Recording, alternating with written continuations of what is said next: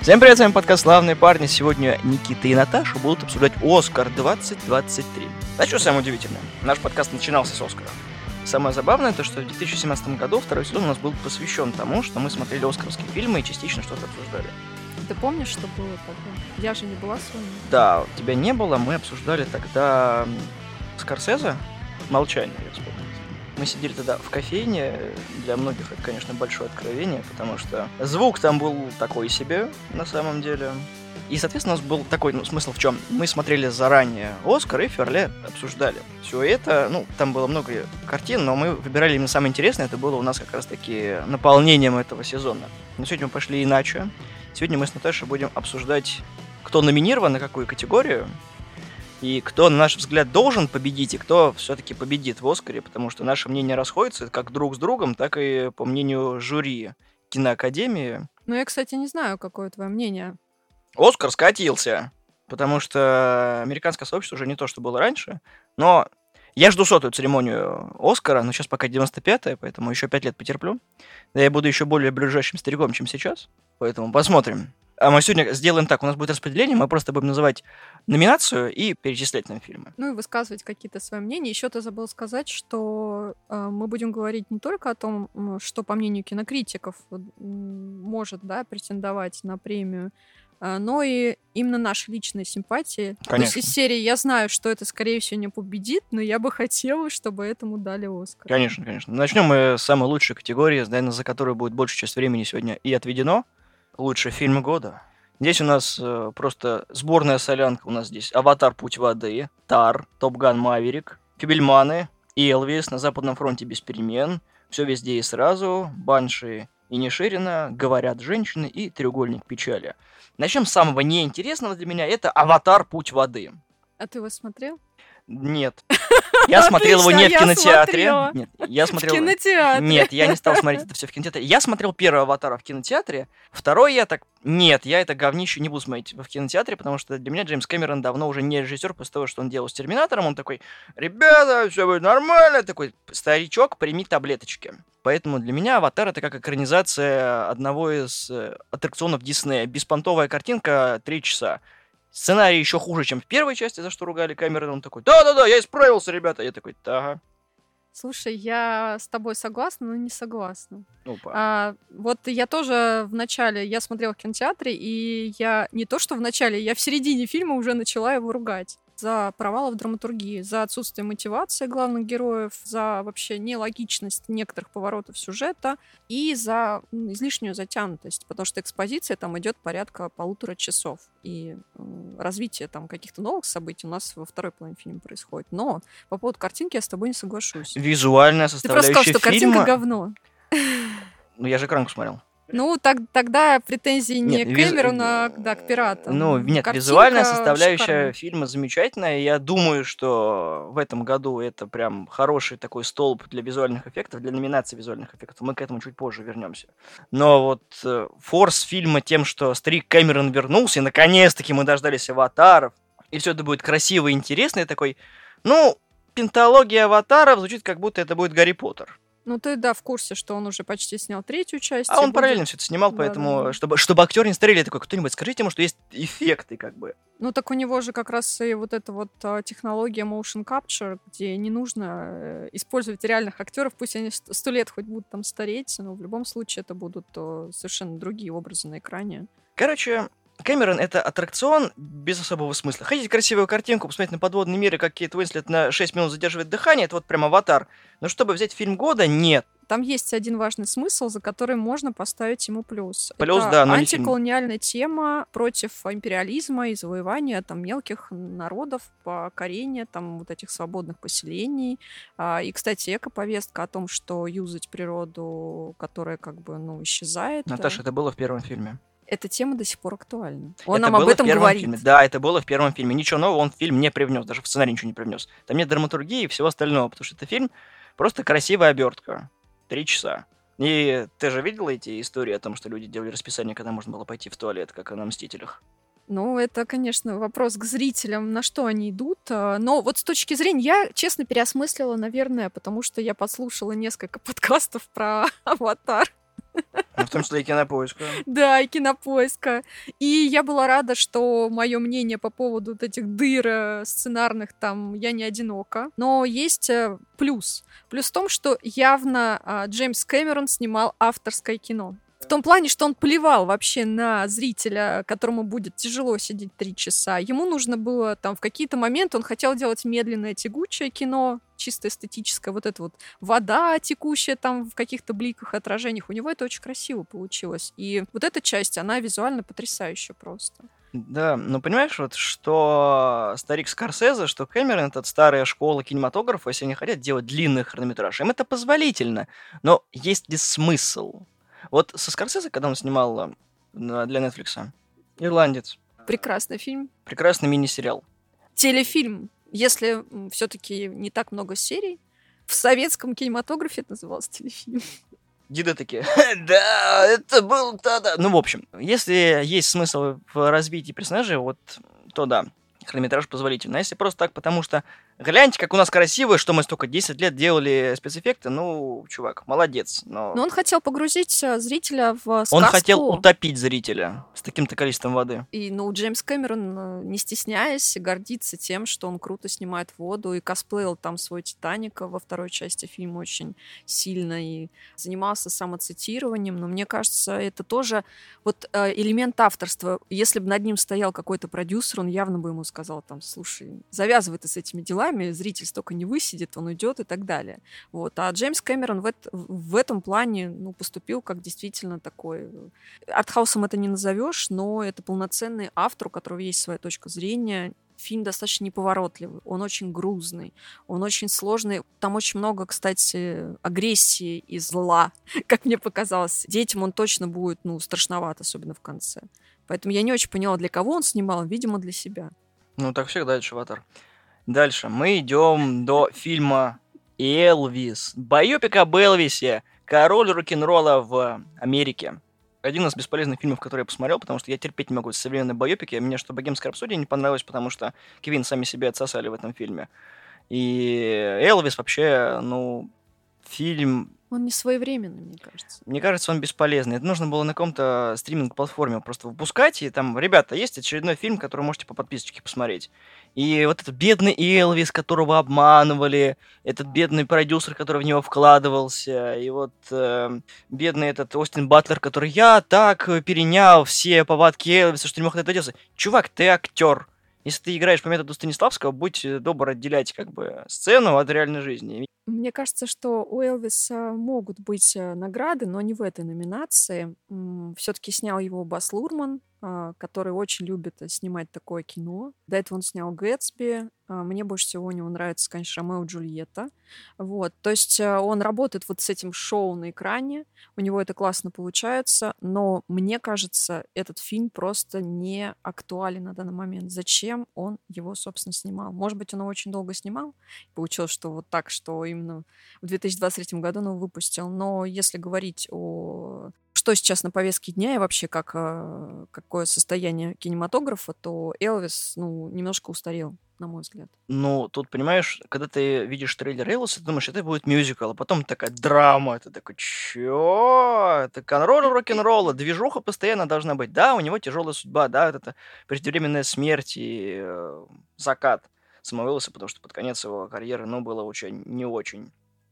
И вот в таком виде снять фильм о том, что это одно не другое. Да, режиссер, конечно, бесспорно молодец, но заигрывает с э, ожиданием зрителя не очень хорошо. Тем более для Америки, где Элвис как бы кумир до сих пор. Почему? Очень многие критикуют Элвис на данный момент, потому что он был расистом и как бы юзал, да, музыку афроамериканцев, причем высказывая о них не очень такие приятные вещи. Поэтому мне вообще кажется, что он просто... Этот фильм должен был выйти там несколько лет, лет раньше.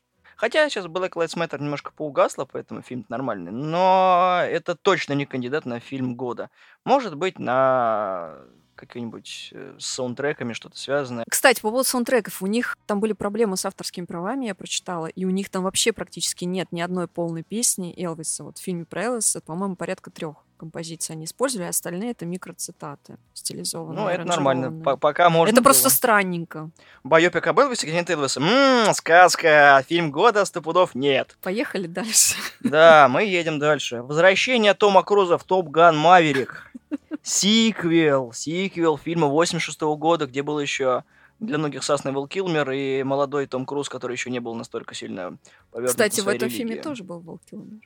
Не так, как хотел. А ты в курсе вообще, что... История Вэла Килмера очень трагичная на самом деле. Просто когда я посмотрела этот фильм, я полезла читать, и мне почему-то показалось, что что-то происходит не то с Вэлом Килмером, и там прям идет такая отсылка к его реальной жизни, и мне Да. это очень сильно задело и зацепило реально. Топ Ган Маверик это типичный мужской фильм из 80-х. Там есть крутые мужики, крутые сцены и экшен. И вот многие, кстати, это утверждали о том, что этого вот. фильма не хватало. Образ Тома Круза, кстати, там не геройский, он неудачник, он Да. лузер.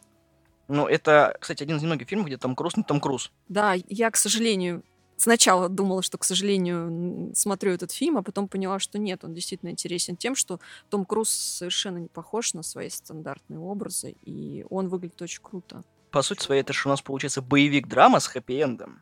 А я, кстати, думала, что хэппи-энда не будет. Поэтому реально была интрига, что будет в конце. Да. Фильм был таким минорным. Мне кажется, что этому фильму ничего не дадут, просто потому, что он является пропагандой милитаризма. И чем он мне не понравился? Он мне показался такой рекламой, красивой глянцевой рекламой. Эй, ребята, идите в ВВС Америки, у нас тут круто, мы вообще тут э, классно летаем, все такое. И как бы, ну, это все, что связано с войной, сейчас на самом деле не актуально. Не, ну здесь э, круто в том, то, что большинство трюков было выполнено, опять же, Томом Крузом и э, его коллегами по съемочной площадке, минимум спецэффектов, и это чувствуется как бы картина, когда она настоящая, она цепляет зрителя. Когда это говенный гринскрин или блюскрин, который сейчас использует Дисней, прям, ну, не очень ненатурально. Меня поразило, что эт- это снял Косинский, который до этого снимал «Обливион» и «Трон». А мне нравится «Обливион», я люблю такое кино нудное, где вообще минималистичный визуал такой. Ну просто зачем он снял это, ки- это кино, я не понимаю. Ну, слушай, по мнению многих, это самый лучший сиквел в, э, в Ну, у него круто получилось снять полет. У меня прям ладони потели, когда вот эти вот, э, господи, истребители там летали и делали какие-то петли и так далее. Ну, это же актеры все обучались. Я такой, блин, ну, подошли ребята с талантом. Довольно-таки спорно, но не знаю. Фильм года вряд ли, но кино вообще шедевральное. То, что много собрал денег, это заслуженно. Для Америки все ждали Тома Круза. Ну, Кенни Логинс, конечно, это другое. С его Danger Zone. Но ладно. В общем, Маверик ничего не возьмет. Маверик может взять э, в других номинациях, возможно, потому что, как минимум, он представлен еще в шести номинациях. кроме А, этого. мы же пока первый обсуждаем. Да. Треугольник печали. Шведский режиссер Ру- Рубен Этлунд, да. Аллегория и вот это вот деление фильма на три части у меня вызвало некоторое недопонимание. Я знал, что будет в конце. Для меня концовка абсо- абсолютно была ничем новым, как типа, ну, окей. Не знаю, стоит ли рассказывать про сюжет. Нет, не стоит спойлерить, тогда мы лишим удовольствия зрителя, который еще не В любом видели. случае, последняя треть фильма очень интересная. Если вы не догадываетесь, что будет в конце, вас это удивит. Ну, я, как искушенный зритель, уже такой, понятно, что будет. Но Мне кажется, в категории лучший фильм э, он точно не победит, просто потому что как бы это фильм, ну, тоже со спорными моментами в плане сценария, со спорной темой, мне кажется, потому что, собственно, критика капитализма, на которой строится вообще вся оскаровская вот Американский история. капитализм, это важно. Да, американского капитализма. Я не думаю, что Оскар настолько самоироничен, что даст ему Оскар. И причем вряд ли. русские олигархи на яхте. Такой, Да, там, и там есть упоминание русских, мне кажется, это уже априори все точно. «Не- Ну, нет, не, не то, что поэтому забанят фильм, но, как всегда, в этих фильмах, если русские олигархи, обязательно они либо криминалом связаны, либо, короче, они точно злодеи, потому что я вспоминаю довод, и ты такой, ну, понятно, откуда ноги растут. Ладно, Фильм очень смешной, да, посмотреть стоит, но Оскар вряд ли. Да, действительно печально. Хотя режиссер очень хороший. Но я думаю, он не расстроится на самом деле от того, что не получит Ну, Оскар. номинация, да, и очень хорошо то, что диалоги построены очень э, красиво. Несмотря на то, что это комедия. Комедия строится на диалогах. Не всегда, есть, есть ситуативная комедия. Ну да, там, кстати, тоже есть э, самые... Элементы. э, с- да, развязка там ситуативная, она без диалога, да. Ой, мы дошли до «Говорят женщины». А, Это прям тяжелый фильм. Ты его смотрел? Да, один раз. Ну, я тоже один раз посмотрела. Это получается у нас фильм, который идет по повестке. Ну, Скажи свое мужское мнение на Да тему этого фильма. Там, я- кстати, есть один мужчина. Да. Это единственный мужчина в фильме. Я ничего не могу сказать про менонитов. М, По сути своей, это хиппи. Ну, то есть они против войны, против всего. Из-за этого менониты были в Российской империи, но не сильно прижились. Ну, это одна из общин, кто не знает, если хотите, погуглите. Но, Закрытая община религиозная, да, которая до сих пор существует. да, они в разных частях света существуют до сих пор. И фильм у нас написан по книге. Которая, в свою очередь, э, написана по реальной истории. автор книги и сценария это Мириам Тайвс. Собственно, фильм у нас рассказывает про ужасную ситуацию, когда в этой общине насиловались неоднократно женщины разного возраста от 3 до 65 лет. И Тайвс, ну, буквально-таки знала, о чем писала и о чем рассказывала. И я не удивлюсь, если много того, что было в фильме, было основано на совсем-совсем реальных событиях, о которых никто бы не узнал. И, по сути своей, вот это то, что показано в фильме, это настолько реальная история, что потом это про все узнали проводили расследование. Поэтому вот я не думаю, что это кандидат на фильм года. Все-таки, ну, лучше адаптивный сценарий скорее. Да, да, и он есть в этой категории. Да, он есть. Но фильм очень тяжелый, он снят в таких приглушенных тонах, что ты смотришь такой, думаешь, блин, на тебя вот такая тяжелая рука опускается, и ты такой, «Э, у меня будет очень тяжелое время просмотра. Там все происходит в сарае. а, И это очень похоже на пьесу. И вообще у меня почему-то были ассоциации с 12 разгневанными мужчинами. А здесь 8 разгневанных женщин, которые принимают решение о том, что им делать. Они спорят, весь фильм это споры. Да, это споры, это столкновение разных точек зрения, простить мужчин, которых насиловали, пойти бороться, довести дело до суда, либо просто уйти и э, как бы не вступать в конфликт. И это все в 2008 году, ну как бы действие происходит фильма, и это очень странно выглядит. Когда смотришь фильм, кажется, что это какое-то там начало 20 века. У них платья такие же, и как бы манеры, и речь. Не знаю, мне кажется, он не своевременный тоже фильм. Нет, но это фильм, который должен был быть на экране, но не знаю насчет того, что в 23-м году номинировать его на Оскар, но это, знаешь, картина, которую сняли, чтобы показать, что надо говорить о некоторых вещах все-таки, но не как это сделано в мету.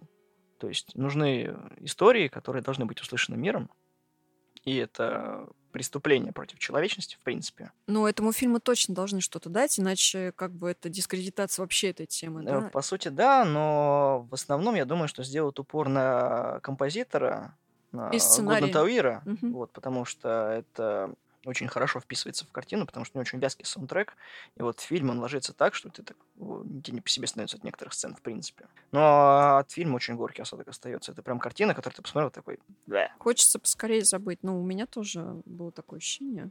Мы идем к фильмам, которые сейчас должны быть как бы, в топе. Э, Я дам слово Наташе про Тар и Кейт Бланшет. Она очень сильно расхваливала его. Я А ты его смотрел? себя- Нет, я себя дополню. Тут Я все время говорю и говорю. Фильм «Тар» э, снял Тодд Филд. Режиссер, который, в принципе, непонятно, наверное, что снимал до этого. А до этого он вообще 16 лет вроде как ничего не снимал. И еще он выступал в роли актеров, там, широко закрытыми глазами и так далее. То есть я вообще ну, не очень понимаю, кто этот режиссер. Ну и когда я посмотрела фильм, э, мне он очень сильно понравился. Я его посмотрела три раза. Что я могу сказать про этот фильм? Сначала... Спасибо, что не четыре. Ну, все еще впереди. А когда я посмотрела этот фильм, мне показался это безумно авторский фильм с э, современным киноязыком, где очень много остается за кадром, где зрителю нужно смотреть за вообще мельчайшим изменением положения даже предметов в кадре, где очень много не проговаривается, а показывается. И очень странная героиня, которая кстати, она первая. Это первый образ женщины-режиссера в кино. Ой, женщина... Не женщина-дирижер. дирижера в кино. Первая женщина-дирижер Берлинского филармонического оркестра. Да, но это же нереальный персонаж. Он его выдумал. Ну, когда я смотрела, мне казалось, что это реально байопик. Там столько много деталей. На самом деле он абсолютно все выдумал и показал взлет и падение. Дирижерки, которые... Которая что?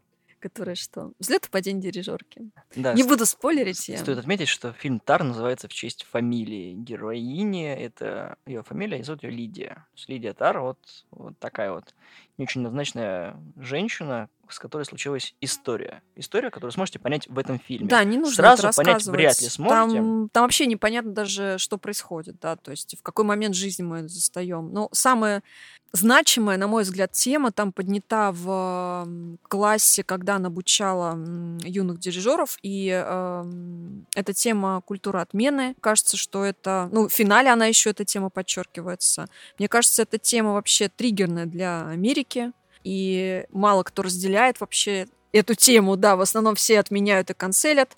А, ну, на мой взгляд, э, да, там еще упоминается русский, там одна из э, героинь, там велочелистка, по-моему, она с русскими корнями, она там тоже присутствует в кадре достаточно такое дол- долгое время. Мне кажется, именно по этой причине фильму вряд ли дадут э, какую-то награду как фильму или как режиссеру, но он, по-моему, не... А, нет, он номинирован, да, как режиссер, тот Филд. Мне кажется, что из-за вот хотя бы этих тематик э, фильм точно не будет рассматриваться как основной, тендующий на лучший фильм года. Всего лишь э, дадут... Что-нибудь. Нет, не что-нибудь, а Кейт Бланшет получил «Золотой глобус» за лучшую женскую роль. Кроме того, он э, также был в Венеции. И там она получила как лучшая актриса своего льва. Соответственно, здесь, скорее всего, она получит и Оскар как лучшая актриса первого плана. Ну, Бланшет вообще произвела гигантскую работу над собой. Она научилась дирижировать оркестром, снова научилась играть на фортепиано. И немецкий язык изучила. Потому что она его не знала. Ну, не все. И очень клевые фишки в фильме. Метроном вообще мое почтение. А, ну, кстати, да, если вы интересуетесь музыкой, там очень много терминов, вообще композиторских, каких-то узкоспециализированных, и очень много непонятного, но когда ты начинаешь в это вклиниваться, тебе зах- хочется узнать больше. Работа со звуком, вот обратите внимание на то, что происходит в фильме, кроме музыки, потому что музыкальную часть можно отдельно пересматривать, в принципе, в фильме кусочками, и все то, что происходит с Лидией, вот обратите внимание, что наполняет эти сцены. Это даст нам наиболее больше понимания того, что она из себя представляет как человек, а это далеко не простой человек. Мы идем до Фибельманов. Фибельманы это вот м, Фабельман. да, победитель Золотого Глобуса, лучший фильм драма. Ну и, соответственно, по моим подсчетам, победитель э, категории лучший фильм Оскара. Нет, я думаю, что Спилберг в этом году обломится, потому что это, знаешь, я сам себе снял фильм про своего же героя, и это на самом деле маленький Стиви, который хотел стать всегда режиссером. Я такой, чувак, это так мерзко на самом деле. Мне очень понравился. Ну, для меня это вот, знаешь, вот э, просто фильм для себя. Посмотрите, какой я молодец, как я пришел к этому он- всему. Он имеет на это право. Сам себе снял фильм, офигительно, да. Почему? Я зритель, мне понравился. Я нашла какие-то мотивы близкие мне в этом фильме. Это фильм для тех, кто в принципе любит кино. Не обязательно снимает кино, но даже зрителю, который смотрит кино, этот фильм кажется вот этим искренним, светлым, каким-то трогательным признанием в любви к кинематографу. Да, да, Спилберг снял фильм про то, что Спилберг стал режиссером, и чтобы не случилось, Спилберг все равно должен был быть режиссером. Мне казалось, что он снимает не совсем про себя. Я даже до конца не поняла, что там вымысел, а что там правда, потому что однозначно это не байопик. И где-то история, ну, явно, ну, имеет какой-то такой вымышленный характер. Но он снимает как будто бы немножко отстраненно, э, и я не ассоциирую этого маленького там школьника, вот этого, ну, подростка с э, Спилбергом, который вот сейчас. То есть он смотрит на себя со стороны, рефлексирует. Ну, может быть, это какой-то опус магнум, потому что он прошел достаточно длинный путь в своей карьере. Он имеет право снимать такое кино. А, Феллини снимал такое кино. Не сравнивай Спилберга и Феллини, пожалуйста. Это оскорбление. А мне кажется, что как бы каждый режиссер в своей карьере приходит к, к такому фильму. Кстати, э, этот Иньюрита снял Бордо. Если ты его смотрел, это такой же опус магнум, вот он тоже есть там в номинациях. Вот. И все режиссеры вот в каком-то непонятном состоянии, может, они думают, что уже все закончили свою карьеру, снимают такое кино. Я сниму фильм о самом себе. У нас детство Спилберга, короче, на экране происходит. Не Развод совсем. родителей, вот это все. Ну, да.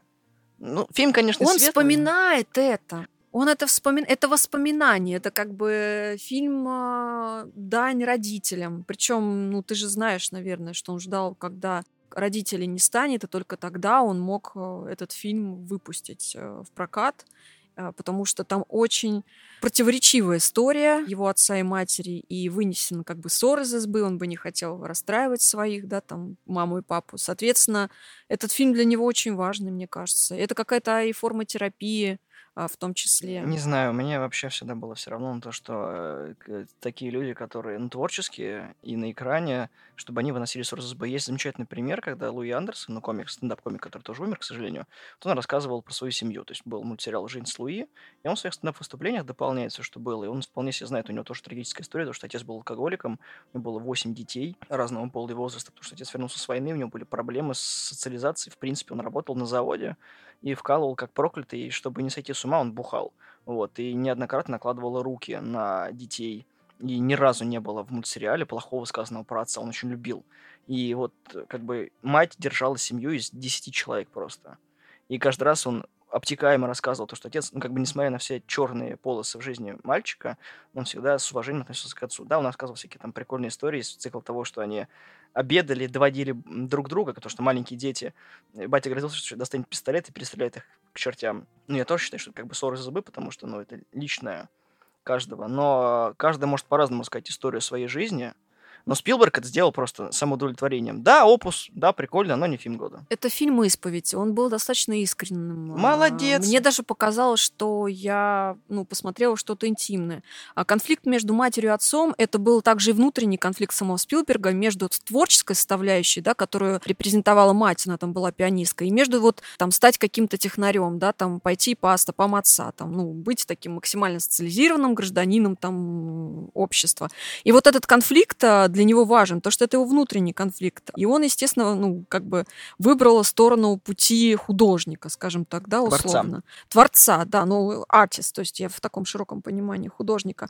Более того, фильм говорит о природе вообще кинематографа он поднимает этот философско-эстетический вопрос о природе кино. Что есть кино? Он же там показал, когда он снимал э, какую-то там вот э, вечеринку, да, праздник вот э, этих выпускников, и главный там его антагонист, он его в таком свете показал, хотя он был мудаком, да, а он показал, что он классный. И потом между ними вот этот важный диалог в коридоре школы произошел, где вот этот обиженный вот этот его антагонист говорит, зачем ты меня выставил таким классным? Я же не такой, я мудак. А Спилберг Спилберг говорит, что мало ли какой-то есть, вот я увидел тебя таким. То есть э, камера как э, некий инструмент э, запечатлевает реальность, но эта реальность может быть изменена волей там режиссера, монтажа. То есть мы не всегда видим в кино то, что есть на самом деле, что это некая иллюзия. Может быть, это иллюзия ну, другой реальности, которую там мы хотим видеть. Спилберг об этом размышляет. Более того, там есть, мне кажется, отсылки к спасению рядового Райана. Эта самоцитата лучше, чем в «Аватаре», на мой взгляд, потому потому что она более тонкая. И причем снимает ее тот же оператор, тот же камермен, который снимал э, рядового Райана. И я не знаю, как этот фильм может не понравиться. Может быть, э, У меня ты есть... недостаточно э, любишь кино. Я недостаточно люблю Спилберга. Начнем с этого. Вообще, я даже... Можно отвлечься от этого, что там даже фамилии Спилберга нет. Фабелеманы. Просто какая-то еврейская фамилия. Я могу сказать одно, то что фильм хороший, вы не пожалеете, что потратите время на его просмотр, он заслуживает того, чтобы посмотреть его, но у меня вот такая вот оценка, не все же нам с тобой совпадать во мнениях. Едем дальше. Банши и Ниширина. Я ничего не могу сказать по этому поводу. Это мужское кино. Я в мужском кино не шарю. Золотой глобус, между прочим. Два.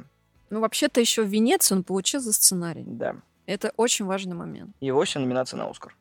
Это странный фильм на самом деле, потому что, ну, во-первых, Макдона двое, вот, и э, как бы нельзя называть э, Банши это продолжением «Залечь на дно в брюге». На самом деле непонятно, настолько это драмедия или что-то еще, потому что когда я смотрел, я такой, ну, очень грустная история, особенно те моменты, когда вроде бы фильм налаживается, потом вот эти вот пальцы в дверь, я такой, хватит! Ну, это абсурдная трагикомедия, наверное, а, про дружбу. Про дружбу про одиночество. Скорее про одиночество. Это фильм про ирландцев, который начинает, показывает нам время про начало 20 века, когда ирашники были совсем бездумными, когда были сражения на континенте, и весь маленький мир, который на этом острове происходит, где люди друг друга знают, когда Колин Фаррелл играет дурачка, который не понимает, что происходит, дружит э, с маленькой козочкой, вот, и... Ему просто было одиноко, и он хотел, чтобы у него были друзья. Да, Это фильм, во первую очередь, ну, про одиночество, одиночество каждого, и оно у всех по-разному проявляется. У его сестры, которая вынуждена быть с братом, когда умерли родители, про самого героя Колина Фаррелла, у которого нет таких друзей, кроме... Козочки. Ну, технически, да, но там Колм, ну, его друг, который Глисон играет, mm-hmm. который тоже с ним почему-то не хочет общаться. Сам герой Брайана Глисона, ну, то есть Колм, Ну, кстати, у тебя скрипач. было такое, что ты, у тебя были друзья, они думали, что они твои друзья, а потом ты понимал, что ты не хочешь с ними общаться? Нет. У меня были друзья, которые переставлялись общаться со мной, потому что у них менялись какие-то жизненные ситуации непонятные. Вот, а мне кажется, что у Глисона, у героя Глисона похожая история. То есть он понял, что ему неинтересно общаться ну, с таким простоватым другом. Он хотел чего-то возвышенного, и вот он начал играть на скрипке, да? Ну, да. А, и Или он играл на скрипке, я так и не понял. Он, по-моему, вернулся к игре на скрипке. Но его интересовало вот это вот искусство, что-то около того. То есть он хотел быть выше того, кем он был до этого. А персонаж Колина Фаррелла его как бы опускал на землю вот своей дружбой, тянул его вот в какое-то то состояние в прошлом, в котором он не хотел находиться. Мне кажется, что вот мы же часто отсекаем каких-то знакомых, которые там нам уже ну, неинтересны. Вот такая же история. У одного изменились э, мотивы, у второго они не изменились. Но мне не очень понятно, почему Банши, почему так называется. Ну, очень просто. Банши Нишира называется в честь песни, которую написал герой Глисона. Он а. же говорит. Типа, как называется песня? Ну, он называет. Просто да, Банши там была, вот эта женщина. Банши Нишира. Он так и называется. Да, да, да. Но просто как это связано с историей двух друзей? Вообще это похоже на сказку. Очень сильно, потому что есть какое-то непонятное место. А, есть какая-то женщина, которая ходит и что-то там рассказывает. Еще там люди иногда после этого умирают. Ну, бывает. Нет, это обычная Ирландия, в которой происходит типичная жизнь. Ну, ты как бы понимаешь, что небольшой остров, где все друг друга знают, невозможно ничем удивить. Этот отец полицейский, который бьет своего сына, сотрудница почты, которая постоянно во всех сплетничает, и вот этот бедный пап, в котором ничего не происходит. Как показывается в фильме, очень просто поменять свою жизнь, достаточно просто сделать шаг вперед. А никто из героев, ни Глисона, ни Фаррелла, не делает шаг вперед. Они живут на том, что у них есть, и из-за этого происходит конфликт. Остров на это намекает. Если ты хочешь двигаться вперед, ты должен уйти с него. Ну, как и сделала его сестра. Да. Ну, героя Колина Фаррелла. И на это намекает вообще весь фильм, то, что нужно сделать шаг вперед. Герой Глисона пытался сделать шаг вперед, но он топтался на месте. Он выжимал из себя все, что есть. Подрик делал то же самое, ну, герой Фаррелла имеется в виду. Он не понимал, что происходит, и пытался, но он был зациклен на самом себе, потому что он не мог развиваться иначе. Поэтому все достаточно прозаично. Этот фильм, кстати, конкурирует, на мой взгляд, с, а, вот, э, в номинации «Лучший адаптированный сценарий» с «Женщины говорят». То есть, э, так как у него действительно много наград э, европейских именно за сценарий, и он номинирован в категории «Оскара» за сценарий, ну, то как ты думаешь, кто здесь? Слушай, ну, по-моему, фильм про кризис двух мужиков не может конкурировать с таким фильмом, как, как женщины говорят. говорят да. Мне кажется, это ну. несправедливое ну... сравнение. Типа, и Макдонаху и так много призов уже достался. Ну, они в других номинациях заслуживают внимания, чем в лучшем адаптированном сценарии. Макдонах как бы молодец, но не, не здесь и не сейчас. Там нельзя эти фильмы просто на одну полку ставить. Окей, просто я, ну, так как мы говорим об этом фильме, но он же вряд ли возьмет главный приз э, лучший да. фильм. Ну, у нас осталось два номинанта по лучшим фильмам. Я начну сейчас с «Все везде и сразу». 11 номинаций на Оскар, 11. Это самый, самый крупный номинант э, в этом году. И самое забавное то, что здесь и Джимми Ли Кертис, э, и остальные герои предстают в довольно-таки интересных амплуа. Ну, для меня руки сосиски были смешные. Кстати, хочу обратить внимание, да, что он рекордсмен по номинациям, и что это фильм а, «Студия 24». И вообще студия 24 в этом году, в принципе, представлена очень неплохо на Оскаре. Да? А я ничего не могу сказать по поводу все везде и сразу. Я этот фильм посмотрела не сразу, а когда посмотрела, поняла, что это очень странный, но прикольный фильм, и что там очень крутая Джимми Ли Кертис, а, которая я... Да, это Джимми Ли Кертис, офигеть. Мне показалось, что там много очень всего. Все везде и сразу. Такой да. винегрет, да, то есть название абсолютно оправдано. Я посмотрела, кто режиссер. Режиссер этого фильма тот сам человек, который Два снял... режиссера. Да, но один из них а, тот самый человек, который снял человек швейцарских швейцарский нож. Да, да, Мне да. сразу все стало понятно, вот.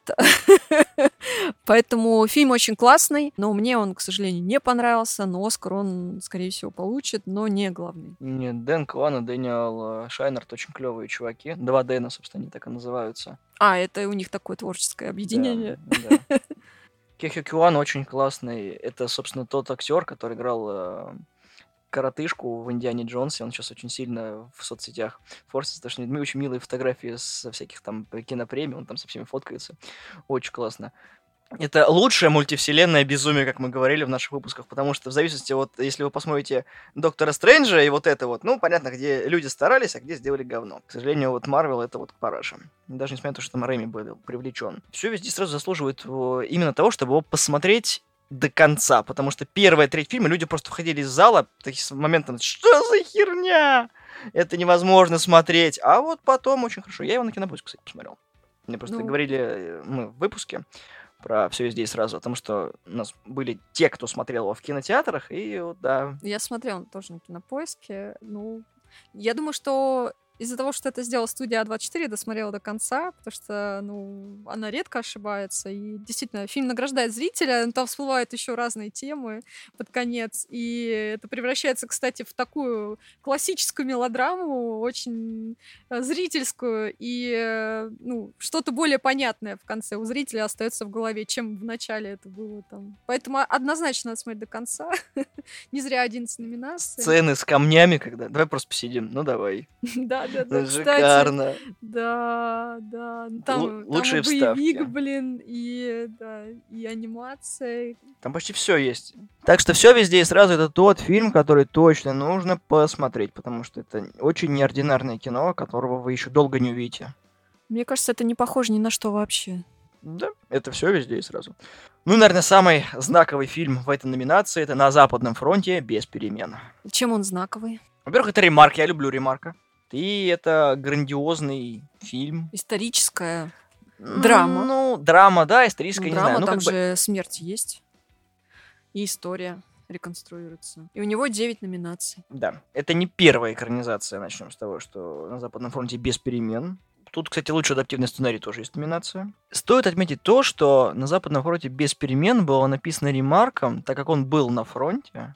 И это прям вот почти что из первых уст. И это вот стандартный, типичный ремарк, когда у него есть персонаж, вот, собственно, Пауль, 17-летний как романтист, вот, попадает на фронт, Первая мировая война очень много раз описывалась в кино как самая страшная война из всех, потому что там испытывали все, что только можно касательно оружия.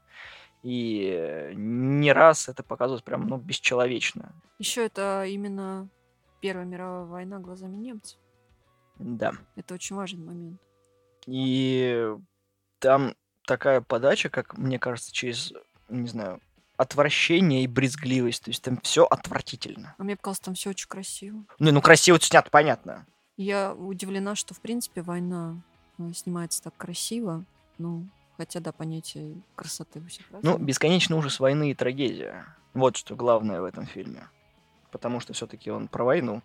Да, про то, фильм как, про войну, про э, людей на войне, скажем так. Там нет э, героизма, нет каких-то красивых баталий. Есть, кстати, тягомотина, есть вот, ну, какое-то вот, ну, оно нудновато, мне кажется, местами. Мне смотреть было его достаточно сложно. Люди, которые чавкают круассанами сухими, пьют кофе в окопах. И это все рядом с тем, когда обесценивается человеческая жизнь, и рядом умирают твои друзья. И ты такой... Две грани, которые, казалось бы, совместить нельзя было. Разговоры о политиках, которые э, никому не пришли бы в голову в такой ситуации. И просто маленькие мальчики, которые умирают от взрывов шрапнелей. Ну, фильм сейчас как никогда важный. Ну и что ты думаешь на тему Я думаю, повестки? да? что на Западном фронте без перемен, на мой взгляд, это фаворит ну, вот этого всего. Я бы, конечно, хотел, чтобы победил все везде и сразу, но мне кажется, что дадут именно вот Аватару, потому что Аватар это такой... Это э, старик Кэмерон, поэтому ему, скорее всего, и присудят. Ну Оскар. как, а, вообще-то этот а, Спилберг тоже не молодой. Ну, А еще у Спилберга был э, козырь в рукаве. Дэвид Линч в камео. Дело в том, что Оскар это про кино, а не Оскар это про про политику. Оскар это про политику. Я думаю, Всегда что про они, политику. А, Я думаю, что про политику они могут а, поговорить в других номинациях. Но главный Оскар, именно главная номинация, это больше про киноискусство, индустрию кино. А фильмы, посвященные индустрии кино, на мой взгляд, это фильм Фабельмана. Фильм, который посвящен индустрии кино, это «Аватар». Это чувак, Ав- который «Аватар». пере- переизобрел, как снимать красиво за большие бабки. Аватара дадут, а, не обидят, но другие технические номинации. Ну, опять же, Там нет признания в любви к кинематографу. Мне кажется, что уйдут они от э, повестки да, политической и от там социальной повестки с женщинами, а, и, скорее всего, уйдут в кинематограф. Поэтому дадут главный приз Фабельману. Ну, а у меня все везде и сразу. Все-таки, ну, как бы, если выбрать топ-3, то, скорее всего, все везде и сразу, на Западном фронте без перемен. И Ну, кстати, интересно, если дадут на Западе, на Западном фронте без перемен, то тогда Оскара очень четко заявит, что они учитывают политическую повестку. Ой, а то они раньше этого не делали, а, А это дело латентно, это дело как бы скрыто, и об этом не говорилось, что решения принимались, да, исходя из этого. Вообще они говорили, что они вне политики. Бла-бла-бла, насрать Ну, забыть. да. Так что мы свою мысль сказали, и дальше идем коротенько по номинациям. Лучший фильм на иностранном языке. На Западном фронте без перемен у нас представлен Германия, Аргентина 1985 м, от Аргентины, близко от Бельгии и А от Польши и Тихоня от Ирландии. У меня здесь фаворит, опять же, на Западном фронте без перемен. Здесь точно они возьмут приз. Но м, хотелось бы, конечно, чтобы Аргентина на 1985 тоже взяла, потому что Аргентина очень тяжелый. По поводу на Западном фронте без перемен, что если они возьмут в основной категории, то им и в этой категории, скорее всего, дадут приз, но они очень сильно конкурируют с фильмом «Аргентина 1985». Тебе понравилось? А, Мне очень понравился фильм. Фильм рассказывает о том, как а, в Аргентине в 1983 году... Пятом. Это пятом а, происходит действие, а до этого несколько лет назад президент сложил свои полномочия, и власть захватила военная хунта. Это несколько генералов, которые э, устроили как бы свои порядки. Эти порядки не устраивали обычных граждан, а, были там протестующие, недовольные. Их пытались подавлять насильственным путем, да, это была такая военная диктатура. Длилась она не так долго, но очень много жертв было на тот момент. И потом та же самая хунта передала полномочия ну, другому президенту, и э, Аргентина пошла по пути ну, демократического развития страны, преодолев вот эту вот, да, болезненную для страны военную диктатуру. Но жертвы того периода остались, преступления военные никто не отменял, и их судят. Фильм о суде, о гражданском суде. На прокуроре. Да, это не военный, это гражданский суд, и главный действующий герой это прокурор, который собирает себе помощников, чтобы вершить правосудие. На мой взгляд, фильм очень важный. Он говорит о том, что закон всегда победит, справедливость всегда восторжествует, и преступники всегда будут наказаны за свои преступления. Несмотря на то, что как бы да, это были такие времена, было самодурство, было насилие, убийство, но как бы страна может изменить э, ход своей истории сама и начать как бы защищать э, права человека, свободы и так далее. Фильм очень духоподъемный. Я согласен, и э, многие критики отмечают то, что можно поставить картину на полку вместе с работами Формана и Крамера, ну, то есть Нюрнбергский процесс и Народ против э, Ларри Флинта. Да. Плюс еще картина получила Золотой глобус э, как, номинация, как номинант лучший фильм на иностранном языке. Поэтому да, я и говорю о том, что вот почему у меня фаворит именно он. Я считаю, что это победитель э, в номинации «Лучший фильм на иностранном языке». Хотя я смотрела фильм э, Ежи Склимовского «Ио» про вот этого роуд-муви «Осла» по мотивам Робера Брессона «На удачу Баль- Бальтазар», но немножко видоизмененный. Бальтазар совершает такое путешествие по Восточной Европе. Фильм интересен тем, что в нем практически нет слов. Но это пройдет мимо однозначно, к сожалению. Близко выйдет в России. Он выйдет в апреле 23 года. Близко тоже очень интересный фильм, но мне кажется, что это не тот претендент, чтобы как бы биться между лучшим фильмом на иностранном языке. Если судить там по описанию, что два подростка, э, между ними очень теплые дружеские отношения, их постоянно булят в школе, и они из-за этого как-то у них возникают конфликты. Ну, не очень понятное описание. Да, но во всяком случае у фильма есть награда. У него, кроме номинации на Оскар, был приз на Каннском кинофестивале. Гран-при от жюри получил. Вот. И была номинация на Золотую пальмовую ветвь. Ну и также много номинаций на всякие там европейские фильмов от Европейской киноакадемии и так далее. И на Глобусе тоже была номинация на лучший фильм на иностранном языке, но пролетели. А, ну то есть все-таки тогда и здесь могут э, что-то взять. Пролететь.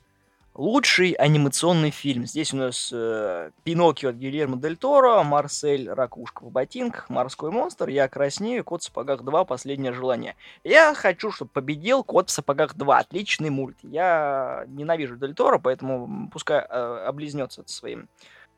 А ты его смотрел? Да, я Пиноккио вот последний. Последний, да. Да, я смотрел. Ты понимаешь, что это определенная травма национальная, а это от этого никуда ну, невозможно уйти, и он э, эту мысль транслирует, и он снимает кино о том, о чем у него болит, и поэтому мне кажется, это честно по отношению к зрителям и к себе. Он мексиканец, какая у него травма фашизма? Объясни мне, где? Ну, для того, чтобы быть травмированным фашизмом, не нужно там э, ну, быть жертвой Холокоста. Это вообще, мне кажется, это... Ты как-то... Зачем ты так? Ну, потому что стоп-моушен анимация у Дель Торо, ну, такая себе средняя. Мне кажется, нравится, что это всегда очень сложно снимать с таким видом анимации. Это не то, что я любил делать Дисней. Но вот из всех того, что перечислено, «Я краснею», это, скорее всего, тоже будет одним из бесполезный мульт. «Я краснею» — это фильм, который не захотели показывать э, в кинотеатрах Америки, потому что он сразу вышел на Disney+, а в России его прокатывали. Американцы сами не хотели его показывать. Да, это очень добрый мультик, но из тех, кто, возможно, получит премию, это именно тот мульт, который э, будет у жюри в номинантах, и он, скорее всего, получит эту премию. «Кот в сапогах 2» — это долгострой, который вышел спустя 10 лет, у которого, кстати, Дель тоже должен был быть режиссером, но не выстрелила. И он хотя бы собирает деньги. А вот э, постоянные вот эти вот всякие кидания Дель Торо в сторону того, что вот как все плохо, сейчас детскую сказку пошел в жопу. В «Коте в сапогах» кровь была. Ты когда последний раз в мультиках э, детских кровь видела? Ни разу. «Кот в сапогах» — хороший мультфильм, который строится на очень крутом концепте. Я готовилась к тому, что это будет, ну, просто хороший мультфильм, а это очень хороший мультфильм. А что, если у кота останется вместо девяти одна жизнь, и он будет не таким супергероем? А учитывая, что он реально должен быть супергероем, а здесь внутренний конфликт. А, ну, тема заветного желания, которая говорит о человеке, ну, о герое больше, чем он думает, да, то есть то, чего мы хотим, это очень много может рассказать о нас. И вот там ну, очень много философских тем поднято. И фильм безумно красочный, и экшен есть, и мне показалось, ли там все-таки мюзикл. Нет, просто во всех фильмах там есть это. Ну, часть. там есть музыкальные темы, темы, под которые кто-то чего-то там либо танцует, либо подпевает, и я не очень, да, поняла, ну, да. По сравнению с, э, да, Дель Торо это не мюзикл. Это все равно развлечение. Хотя, да, ты сейчас будешь со мной спорить, это же мультик для детей, он должен быть развлечением. Именно! И у Дель Торо мультик, который не будет понятен детям, а, и не каждому взрослому будет понятен. Начинаешь смотреть там типа про Пиноккио, там, а тут бац, и что? Не, ну оригинал Карла Колоди ни хрена не добрая сказка, абсолютно. Вот мне показалось, что он, да, я не читал оригинал, мне показалось, что он ушел куда-то в какие-то корни вот этой Он вот ушел в идиотизм, потому что эти... Вот смотри, я тебе могу сказать... Вообще там тема смерти. Кстати, тоже тема смерти. Там очень много мрачничка, там очень много критики фашизма, а, диктатуры, кстати, про семейные ценности. Но фильм действительно сделан очень жутко. Ну, в смысле, что смотреть э, страшновато, и то, что это мюзикл, это не спасает ситуацию. мне кажется, он возьмет, он возьмет Оскар, потому что там два или три раза было сказано, что война это плохо. Война это плохо, понятненько, да? Отличный посыл просто. Мне кажется, что это важно транслировать не только через кино, но и через анимацию. Потому что, ну, это же вечные какие-то ценности. Поэтому здорово, что он это сказал. Посмотри фильм Матео Герона «Пиноккио». Он вышел в 2016 году. Это последний фильм, который выходил... В 2019 году вышел, прошу прощения, перед ковидом. Вот это самая близкая адаптация, которая была про Пиноккио. Там э, Джапет играет э, Роберто Бенини. Угу который тоже снимал фильм про фашистов, если ты помнишь. Да, да. Вот. А Пинок исполнил... Жизнь прекрасна. Да, Федерико Элани. Жизнь прекрасна, отличный фильм. Я краснею, на, на мой взгляд, мультфильм, в котором тоже поднимаются такие не очень удобные темы для Буллинга, детей. например? А, темы буллинга, темы гипероти... гиперопеки матери. Это больше для взрослых мультфильм. Это какой-то тоже такой для семейной как бы терапии, сеанса просмотра получается. Дети многое там не поймут. И Ну, мне кажется, что это тоже не детский мультфильм.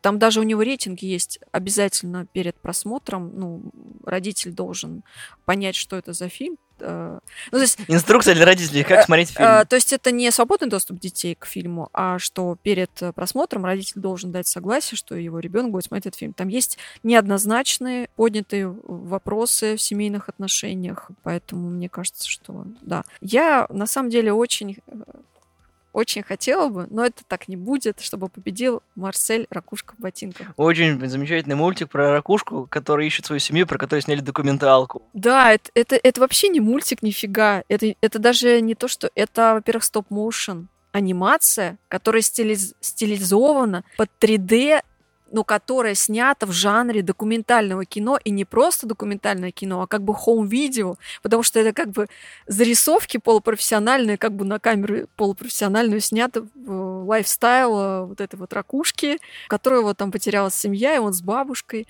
вместе эту семью пытается как-то найти. И очень непосредственно, очень по цвету так интересно сделано, в таких пастельных тонах. Очень крутые диалоги. Я поверила, что эта ракушка реально живая. Э, я даже не поняла, что это анимация. Я реально посмотрела кино. Очень доброе, светлое. И про семью, и про инклюзивность, кстати про мечты. Там есть э, нюансы, связанные с кинорежиссурой. Типа там есть такая цитата, когда ракушка своей бабушке говорит, тебе бабушка спрашивает э, у вот Марселя, типа, а что это такое происходит? Марсель говорит, ну, это, типа, снимает документалку про кого? Типа, ну, про меня. Что такое документалка? Ну, это когда нет сценария, и непонятно, что выйдет в конце. Ну, просто, типа, снимают, что происходит. Вот. Но это такая ирония на тему документального кино. Очень милый реверанс в адрес вообще документального кино. Хотя сделано это в категории анимация. Я бы вообще дала этому приз, потому что, мне кажется, это прорыв именно, ну, жанровый прорыв, когда стыковывается и вообще смываются границы документального, игрового кино, анимации, стоп-моушен и 3D. Да. Ну и «Морской монстр» — это фильм от Netflix про девочку, и, которая попадает на корабль к морскому охотнику. И мы видим монстра, и так, ну, Netflix. Моби Дик. В очередной раз Моби Дик. Переписание. А, вообще в этом году а, еще один фильм с отсылкой к Моби Дику номинирован на Оскар, мы еще будем о нем говорить. Просто меня дико бесит то, что это форсит как картину, которую сняли создатели Муан и э, Big Hero 6. Я такой, ну, и чё? Ну, там, да, не сказано, ну, не очевидно, что это какие-то конкретные авторы, у которых есть какой-то стиль. Там очевидно, что взята тема Моби Дика, что опять тема, кстати, войны, я не знаю, когда они начали снимать, но тема того, что война — это бессмысленная, беспощадная э, штука, которая непонятно кем начата и как, которая требует того, чтобы ее закончили. И тема eco-friendly, тема animal-friendly, что животные живут в своем мире, никого не трогают до тех пор, пока их не начинают трогать, и вообще не надо никого трогать. Пусть все живут в своих мирах и сосуществуют мирно и дружно, и будет э, счастье всем. Вот какой-то такой мультик 3D. Такой классический, кстати, 3D мультик. Ничего нового там не Дисней, скажем так. Да, да, да, да. Я бы подумал, что это Дисней, не Netflix. Резюмируя то, что, скорее всего, победит «Я краснею» со всеми всеми своими плюсами и минусами, но я бы хотел, чтобы победил именно «Кот в сапогах». Я не хочу, чтобы Дель Торо побеждал. А я хочу, чтобы победил Марсель, ракушка в ботиночках, а победит Дель Торо с Пиноккио. Потому что это важный Если важный... победит Дель Торо, я перестану вообще «Оскар» смотреть. Лучший документальный фильм. Вулкан любви, Дом из щепок, Навальный, все, что дышит, вся красота и кровопролитие. Ну, недавно тут Навальный пособирал много-много премий, так что понятно, кто фаворит в этом году у Оскара. Конечно же, это будет Навальный. Ну вот, пожалуйста, еще один аргумент в пользу того, что Оскар не вне политики. И мне интересно действительно, как будут принимать решения потому, ну, там жюри, академики, которые голосуют, потому что есть ряд фильмов, которые вообще не связаны с политикой, но они достойны, да, как Фабельманы. А есть фильмы, которые связаны с политикой, кстати, «Аватар» тот же самая тема, да, войны, колониализма, империализма и так далее. Будут ли они выбирать э, в пользу повестки и не будут смотреть на художественное достоинство? Или все-таки они как бы игнорируют политику и будут судить ну, максимально как бы объективно. Я тебе говорю, что Оскар прогнется под политику, и все понятно.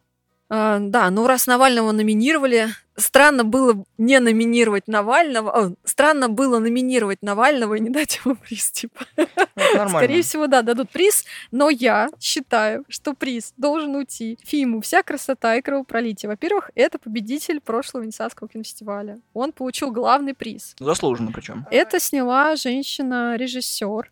Лора Потрис. Фильм о об американской фотохудожнице Нан Голдин, которая помимо своих э, очень важных работ, связанных там с домашним насилием, с какими-то с секс-зависимостями, подсвечиванием тем, тем ЛГБТ. Она занималась активизмом и борьбой с фармкомпаниями, которые ну, погубили не одну жизнь. Там очень много всего затронуто, и показана жизнь, и очень подробно рассказано о творчестве. Это наша современница, она до сих пор как бы в тренде, в теме. А, до сих пор э, ну, занимается тем, чем занимается. Тут и феминизм, и э, ну, социальная политика государства. Мне кажется, это очень актуально. Но очень всех бомбило от того, что в Венеции они взяли главный приз. Почему? Потому что в Венеции обычно в документалке не брали главный приз. Это первый вообще документальный фильм, который был победителем в Венецианском кинофестивале. Очень забавно, что взял приз режиссер, который снял фильм про Сноудена. Да. Она сняла фильм. А, она же сняла фильм про Да. Сноудена? Вау. Да, правда Сноудена это ее фильм. А, я не знала. Но они, кстати, разные, потому что это прям триллер документальный. А здесь э, больше артхаусный какой-то фильм получился. Там немножко и какого-то, знаешь, такого чуть ли не там с телефонов снято, где-то камера трясется. То есть здесь нет говорящих голов в таком классическом понимании под хорошим освещением. Мне казалось, ты в курсе, раз ты про этого режиссера много знаешь, а том, Нет, я про фильм знаю. Нан Голдин — это героиня, она мне именно сама интересна. Нет. А э, про режиссера я, к сожалению, не знаю так много, чтобы ну, вспомнить, что она еще снимала. Вулкан любви тоже такой. Смотрела? Фильм? э, странный, вот, потому что он- Название интересно. Да, это фильм, который посвящен э, двум вулканологам. Они погибли при извержении вулкана Уидон на острове Кюсю. И вот, э, собственно, фильм... Посмотри, если время будет. А так я его не нашла. Они одни из немногих, его можно будет найти, это на Vimeo есть. Посмотри а. там. А, на Vimeo. Да, там про Катю Крафт и Мариса Крафта.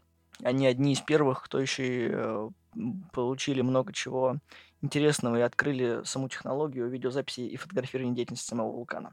Ну, это, кстати, получается научно-популярное кино. Почти. Ну, вулканологи, то есть это, если это про их э, работу. Ну, категория научпоп тогда. Если Навальный и вот фильм про «Вся красота и кровопролитие» — это журналистские фильмы, их вот нужно отделить. И, кстати, еще журналистский фильм — это «Дом из щепок», потому что там про украинских детей, которые находятся в временном там размещении где-то, да. Я его не успела, к сожалению, посмотреть, но стиль я поняла, что это прям, ну, такой в журналистском стиле снятое кино, вот без постановок, без, без такого. Вот. На тему жизни людей вот в современных условиях. э, Все, что дышит. Фильм про Нью-Дели, как все в говне. Там экологическая катастрофа. Да, люди живут в, с токсичными реками, смогом и всем остальным. Как бы все фильмы в этих номинациях очень тяжелые на самом деле. Ну, кроме «Вулкана любви», где иногда можно пош- похохмить.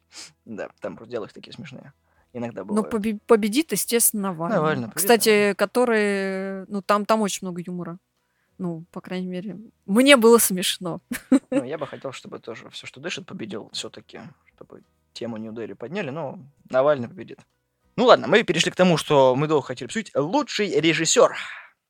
В категории лучший режиссер у нас заявлены кто? Тодд Филд с фильмом Тар, Рубен Эстлунд с треугольником печали, Мартин Макдональд с Банши и Нишерина, два Дэна с все везде и сразу, и Стивен Спилберг с Фабельманами. Я думаю, что вот здесь Спилберг как раз таки победит и возьмет здесь точно Оскара. Но я бы хотел, чтобы все-таки Макдона получил как режиссер, но бороднусь, скорее всего. Ну, я поддерживаю по поводу Спилберга, потому что он снял о себе как о режиссере. Ты понимаешь, в чем сложность вообще такой работы? Да. Он снимает о себе как режиссере, и это же он тоже режиссирует. То есть здесь ну, нужно очень сильно чекать себя в этот момент. Поэтому я и говорю то, что как режиссер эта картина заслуживает, чтобы Спилберг взял вот именно награду. Не как лучший фильм. Фильм это фильм, но вот правильно подать материал с точки зрения режиссуры это очень сложно, потому что мы говорим все-таки о откровении перед зрителем. И приоткрывание не то, что многих тайн, а фактически своей жизни. Это вот режиссеру очень сложно передать правильно на экране, чтобы то, как у тебя в голове все это задумывалось, и как это выйдет в конце, чтобы оно совпадало максимально. Вот тут я говорю то, что здесь заслуженно был бы Оскар. Для него вообще было сложно снимать фильм. А, тоже есть э, такая информация, что он ну, не очень хорошо себя чувствовал в процессе съемок и срывался на эмоции и так далее. Да, он плакал во время съемок. Это довольно-таки распространенный факт об этом фильме. А, я, ну, я вот только недавно узнала. Ну, ничего.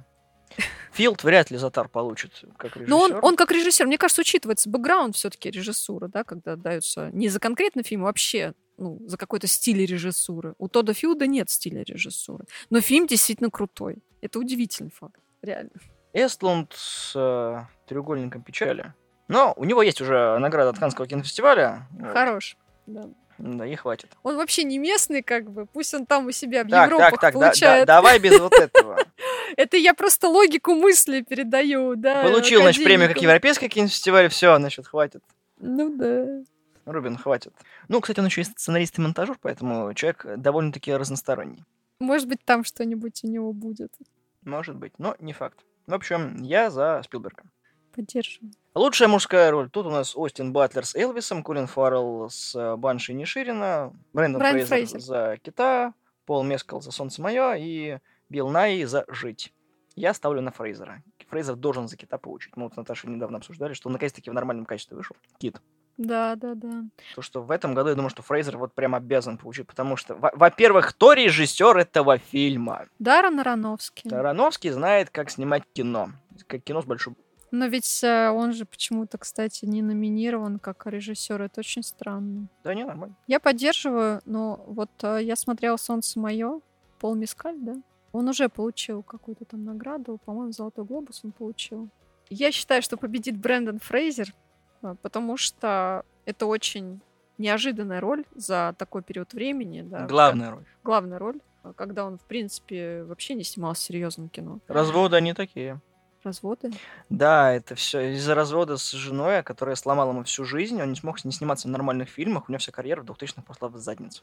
А я не знала. Это проблема с личной жизнью. Собственно, там были и, запои, и вот лишний вес, и все остальное. Здесь лишний вес, естественно, очень, наоборот, подыграл ему. Но я читала, что его критиковали за то, что он а, не потолстел реально, как а, обычно это делают актеры. На 300 килограмм? Да, Отлично. а на 300 фунтов. 300 фунтов. А носил вот эти вот а, протезы, которые добавляли ему объема. И он, а, я не знаю, правда, как это вообще возможно, он действительно брал уроки хореографии по тому, как движутся люди с большим весом. Но тут дело не в этом. Мне кажется, что сидя в кресле, там, постоянно на диване, сыграть, ну, крупного, полного человека достаточно, ну, несложно, да. Но здесь у него очень... Опять Моби Дик, кстати, Потому что он толстый. потому что он учитель литературы. Ну что ты такая серьезная, боже. И это очень серьезный фильм, на Фильм самом деле. бе- бесспорно серьезный. Фильм происходит э, в одной вот этой вот комнате, ну, там не, ну, в э, В квартире, доме. в доме, где он живет, э, и это действительно пьеса получается, но она смотрится совершенно не как пьеса, то есть не как театральное представление, там максимально прям близко мы подходим к главному герою. Фильм критиковали за то, что он формирует отвратительный образ полного человека, хотя в обществе сейчас принято принимать таких людей, да, бодипозитив, а здесь Даррен Аронофский пошел в сторону реализма и показал максимально, насколько это ну, сложно жить э, человеком с э, большим весом, насколько это некрасиво, антиэстетично. Он это прям очень э, Ну, это навязчиво, Аронофский. Слушай, а, это да, нормально. э, выпирал в кадре. И э, поэтому к главному герою у зрителя может возникнуть это чувство отвращения. Кстати, он много раз там спрашивал у, других, я тебе отвратителен? И у некоторых э, в ответ действительно было такое выражение лица, ну, вообще-то да, ты не красавчик. То есть он не заигрывал, не любезничал вот с этой темой э, бодипозитива, как любят в Америке. Из-за этого, получается, на фильм набросилась критика, которая, как так, ты тут дискриминируешь полных людей. Но фильм, мне кажется, не про полных людей, а про путь к про путь саморазрушения Ну, человека. скорее фильм про то, как восстановить отношения. это, то, что это ты так увидел. Ну, да, но для меня он пытается восстановить отношения со своей дочерью. Так а почему он в таком положении оказался вообще? Это нужно посмотреть фильм, чтобы это понять. А ты смотрел фильм? Я для тех, кто не посмотрел все еще фильм. Так а в основе фильма вообще ситуация, что он, говорит нет, Ну, конечно. он умирает, и он ничего с этим не хочет сделать. Это нормальная ситуация, когда люди умирают и ничего не хотят с этим сделать. Ну так а, а отношения он э, налаживает просто потому, что он понимает, что он умирает. Поэтому, мне кажется, во главе стоит тема не семьи, потому что семью эту когда-то он оставил. Естественно, перед смертью нужно ну, замолить грехи, грубо говоря. А тема человека, который погрузился в очень глубокую депрессию из-за того, что потерял близкого человека. И у него нет смысла жить. И он просто делает все, чтобы уйти из этого мира. Несмотря на то, что другие люди ему хотят помочь. И э, зритель, когда будет смотреть этот фильм, будет испытывать совершенно разные чувства. И они, кстати, вообще у двух разных зрителей могут быть вообще на одну и ту же там, э, ну, на один и тот же кадр, э, ну, разные чувства. Мы за Кит. Я за Брэндона Фрейзера просто потому, что невероятно, просто невероятно. Но если получит Корин Фаррелл приз, я не буду сильно расстраиваться. Лучшая женская роль. Кейт Бланшет Кейт за Тар, да. Анна де Армас за Блондинку, Андре Рейбсборо за Ради, Лесли, который я не смотрела. Фелли Уильямс за Фабельманов и Мишель Яу за все везде и сразу. Я бы хотел, чтобы Мишель Яу получила приз на самом деле. Но, скорее всего, победит Кейт Бланшет. Я считаю, что победит Кейт Бланшет, блин, потому что Потому что это неё- будет отлично. у нее очень сложная роль. И как бы сыграть э, безумие, сыграть э, злого гения, сыграть э, Дирижера. женщину-дирижерку, Забыл про дирижерку. Ну, я... а, забыл. такую демоническую личность и одновременно какую-то прекрасную. И, в общем, это очень противоречивый образ, который сложно составной. Мне кажется, его просто сложно, ну, как-то было понять самому актеру, актрисе в данной ситуации. Поэтому это работа такая очень крутая. Да, Армас там еще на малину немножечко номинирована Ну, за то есть, если она малина номинирована, то получается, вряд ли она. Ну, сам по себе фильм то же самое, как бы он же про Мерлин Монро, и там много грязи поднято, и сделано все это по книге, и, короче, народ не понял, про что был посыл. Некоторых это оскорбило, поэтому вряд ли она что-то получит. Но номинат тоже хороший. Ну, а тебе фильм понравился? Блондинка? Да. Мне Блондинка понравился. Мне тоже. Очень круто показано вот это Обратная сторона. Вообще, как у нее там крыша ехала, как это было все вот в кадре Самое снято. забавное, что все об этом пишут, но никто ни разу не снимал. Ты такой, на тебе! Все такие, Да, ой, как да. вы про это сняли, как вы могли. Я такой, в смысле? Да, и причем он же не претендует на историческую достоверность, это же художественный фильм. По книге сделал, я поэтому и говорю. Еще и по книге, то есть претензии к книге пусть предъявляют, а не Это, ну да, я так, ребят, ну как бы тупняк. Нет, прекрасный фильм, посмотрите. Э, Он, он безумно красивый вообще. Вот. Но мне кажется, это Мэрилин Монро легко сыграть. Мне показалось, что именно Дармас, она как бы, ну, наверное, более раскрепощенная, чтобы в таких сценах сниматься. И мне кажется, у нее несложная задача была снять женщину, которую притесняют, э, которая на грани безумия, там сексуальный объект и с раздвоением личности. В принципе, это типичная женщина. Мне кажется, она сама могла бы быть такой. Она, кстати, очень похожа. с- Она тоже не откуда-то там из столицы, это актриса. Она тоже приехала с глубинки, она тоже очень молодая, очень красивая. Кто знает, может быть, она саму себя играла. Но у меня такие мысли были, это чисто моя интерпретация. Не зря ее взяли на эту роль. Я тебе говорю, что победит, скорее всего, Тар. Тар, естественно, они взяли призы в Венеции, Золотой глобус. Каким образом он не победит? Если он не победит, я не буду смотреть Оскар. Ой, больше. шикарно. У Всё, нас мы- нет- мы не будем Да, мы не будем смотреть Оскар, потому что хватит. Кстати, не смотрел в прошлом году Оскар. Я тоже. Он Как-то не заслужил моего внимания. Там были такие всратые фильмы, что я такой, нет, спасибо. Не, я думала, что просто не до этого было. на самом деле. Лучший актер второго плана Брэндон Глисон за Банши и Ниширина, Брайан Терри Генри «Мост через озеро», Я его Джад смотрела, Хёрш за. Фабельманов, Барри Кеган опять же за Банши и Ниширина и Кеси Хуан за все везде и сразу. Ну, Глисон, конечно же. Извините, столько пальцев себе отрубил. Чё? Ради, ради чего все это иначе, если не Да, на ну, Оскар? Я, конечно, хочу, чтобы Кехи Хуан победил за все везде и сразу. Очень хорошая роль у него, но, опять же, скорее всего, да, Глисон победит. Глисон, да. Хёрш, конечно, хорош в Фабельманах, но мы отдали уже приз Но он там вообще, мне кажется, настолько мельком. Нет? Ну да. Вот если бы Дэвида Линча, туда- Что? Какой Оскар? почему нет? А, кстати, он бы не пришел. Стандартно. Да, он, у него прогноз погоды был бы. Кеган вообще там в Анишире на раз-два и обчелся, его там тоже практически нет. Да, да, довольно-таки поэтому, неоднозначная роль. Поэтому Глисон, конечно, я думаю, Глисон победит. Лучшая актриса второго плана Анджела Басса за «Черную пантеру» Ваканда навеки, прости господи. Не смотрела, говорят, хороший. В отличие от первой пантеры. На заборе написано там дрова. Весь фильм строится на Чедвике Боузмане, который... А я думаю, это какой-то феминистский фильм. Санина. Не феминизм, не феминизм, просто Ладно, фильм тогда, Санина. тогда, тогда все, не буду. Хонг Куан, точнее, Хонг Чуа за кита, Керри Кондон за Банши Ниширина, Стефани Сью за все везде и сразу, и Джемили Кертис за тоже все везде и сразу. Я за Джемили Кертис, Да. потому что я реально не узнала ее. Но Вообще, такое перевоплощение. Ван Гойд, что победит именно Анджела Басса за Черную Пантеру, потому что черным должны дать роль. Простите, пожалуйста, за расизм, но черным должны дать в, этом году хоть одну премию должны дать. Иначе за Бозмана всех сожрут. А, кстати, мост через озеро, там тоже афроамериканец, там, может быть, ему дадут. Дисней, алло. У нас там э, Глисон и там вообще Ну, кстати, да. Глисон э, играл в неоднозначных ролях этого пастора-нациста, да? Ну, да. Поэтому, Глисону не должны, да?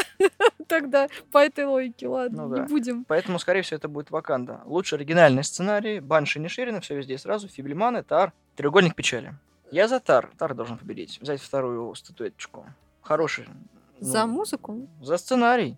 А, оригинальный сценарий. Не, я думаю, что Банши не Ширина. Потому что он всегда получает за сценарий. Потому что это реально Обойдется в этом пьеса. году. Ну, Это реально там драматургия. А Фабельманы что, по твоему мнению, драматургии нет? есть драматургия в Фабельманах, она не такая утонченная, потому что вот это же адаптир, ну как не адаптированная, это сначала же была театральная постановка, а потом ее, получается, сняли. Ну вот я про Банши. Ну вот треугольник печали точно не получит. И Ну там, и сразу там проблемы со сценарием на самом деле есть. Поэтому у меня, ну, я тоже думаю, что Фабельманы победят, но я думаю, что Тар вы- выиграет статуэтку, потому что очень хорошая задумка и реализация, по сути своей. Но это мое мнение. Если не Ширина, то ладно. Я думаю, не Ширина, хотя мне Тар нравится, но вряд ли. Лучше адаптированный сценарий. На Западном фронте без перемен, достать ножи стеклянная луковица, прости господи. Жить, Стопган Маверик и говорят женщины. Вот тут, я думаю, что говорят женщины. Говорят возьмут. женщины. А где тогда на Западном фронте без перемен, типа лучший фильм на иностранном языке? Да. А тогда в лучшем фильме на иностранном языке в пролете остается. А, вот это Аргентина. вот а, Аргентина, которая тоже очень важна.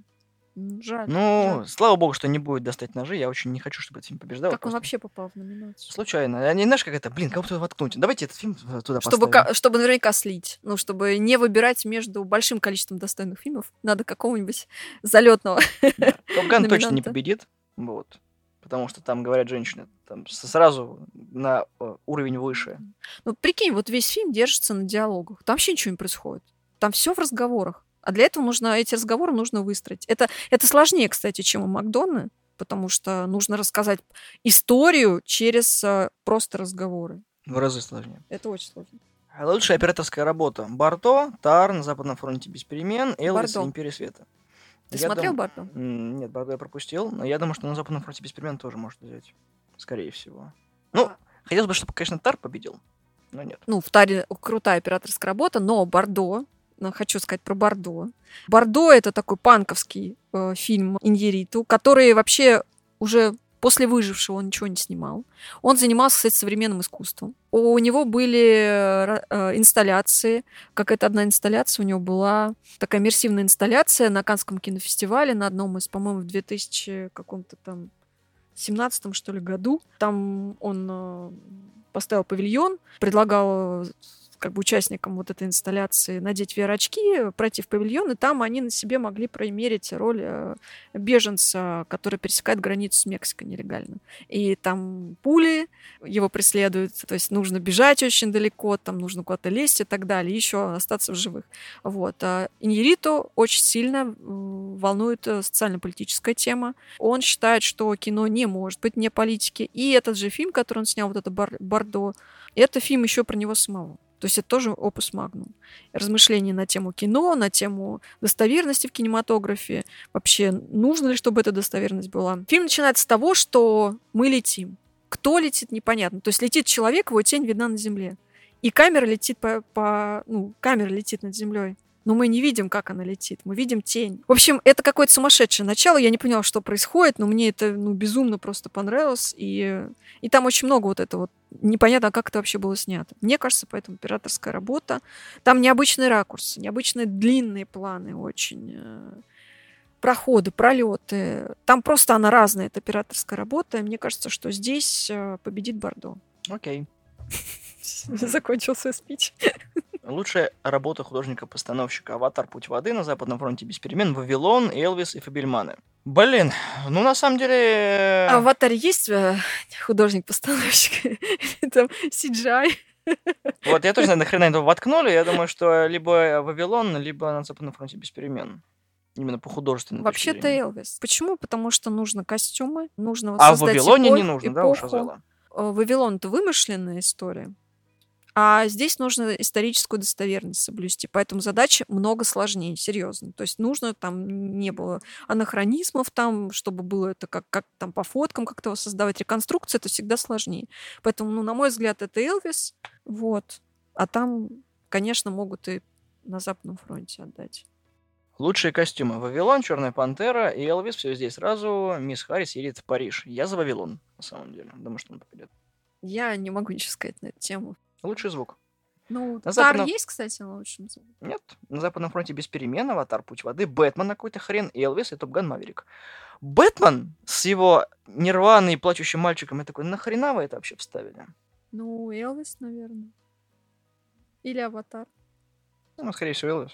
Потому что, да, ну, фильм, в принципе, про музыку. Ну, не то, что прям про музыку. Фильм про Элвиса не, не очень-то про Элвиса, но и про музыку тоже, но тоже. Фильм про продюсера Элвиса, да? да. Я, кстати, не сразу поняла, что это Том Хэнкс. Я пересматривала фильм, ну, в некоторых кадрах и титры еще почитала. Лучший оригинальный саундтрек на Западном фронте без перемен. Вавилон, Банши и Ниширина. Все везде и сразу. И Фибельманы. Я ставлю, что Вавилон тоже возьмет, потому что все-таки хороший там звук. Но если возьмет Банши и Ниширина, там очень такие красивые вставки. Ну и тема скрипки нечестной. Да, да, там музыкальная тема, она вот эту э, трагикомичность какую-то добавляет. Лучшая песня Lift Me Up у Черной Пантеры, Нату Нату из э, Рядом ревет революция, This is my life во все везде и сразу, Hold my hand в Топгане и Пусть будет плюс... Топган. Вместе. Ну, я тоже за Топган. Не так плохо. Не ну, не Ваканда Forever. Да, да, да. Топган должен что-то получить хотя бы. Лучшие визуальные эффекты. Черная пантера Ваканда навеки. Ее, кстати, очень ругали за визуальные эффекты, так что вряд ли. Вообще забавно. Да, аватар, я не знаю, если он в списке нет, в любом случае аватар. Есть, конечно, да. Я тоже говорю, что аватар победит. Там еще Топ Ган на Западном фронте без перемен и Бэтмен. И такой Бэтмен не возьмет за лучший Нет, ну это они сливают, да. Они берут тех, кого сольют. Э. В общем, да, аватар. Листаем дальше. Лучшие грим и прически на Западном фронте без перемен. А, Бэтмен, Черная Пантера, Элвис и Кит. Да, Кит, я за Кит, потому что, да, там действительно было что сделать. Да.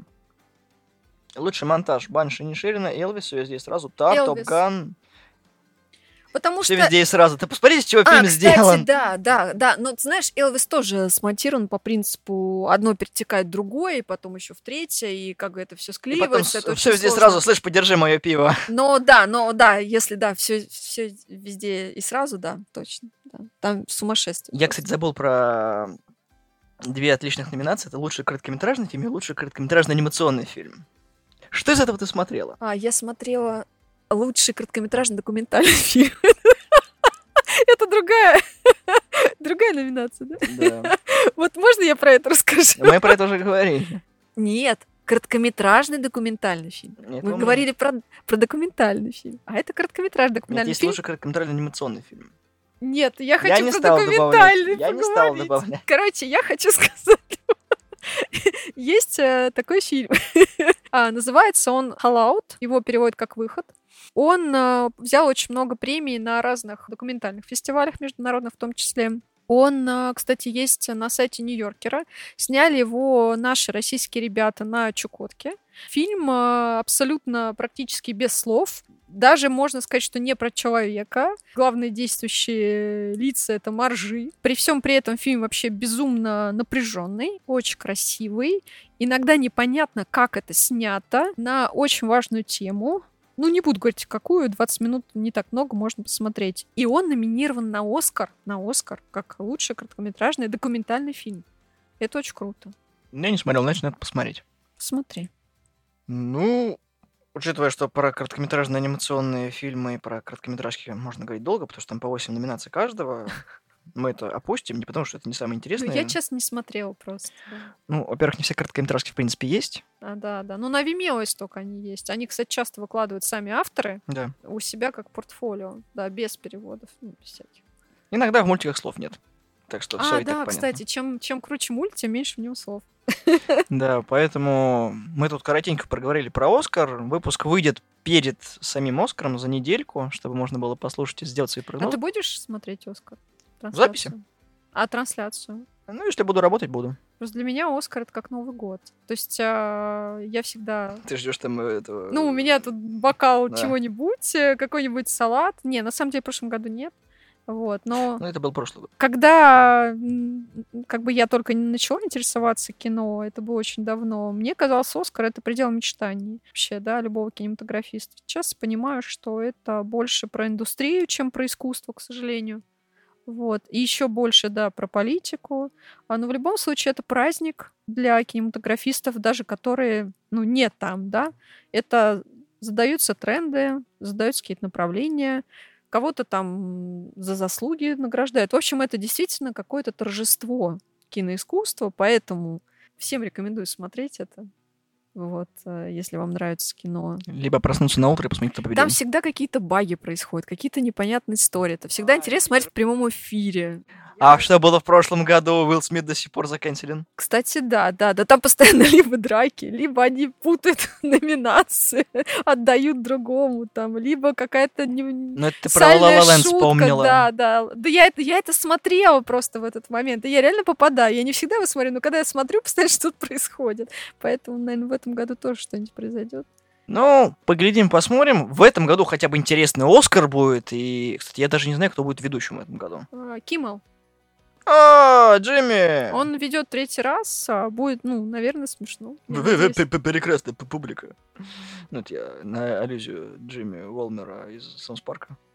Поэтому как-то так. Выскажите в комментариях, что вы думаете про лучший фильм, лучшего режиссера, актеров. И, в принципе, что мы не рассказали. Ждем в комментариях, что бы и нет. Дополнимся. Всего доброго, всем пока. И Пока. помните, что премии, даже если не скатываются, иногда могут вернуться на нормальную дорожку. Возможно, у Оскара в этом году получится не идти в тренды, а стать тем самым мероприятием, когда ты рад, что посетил или посмотрел.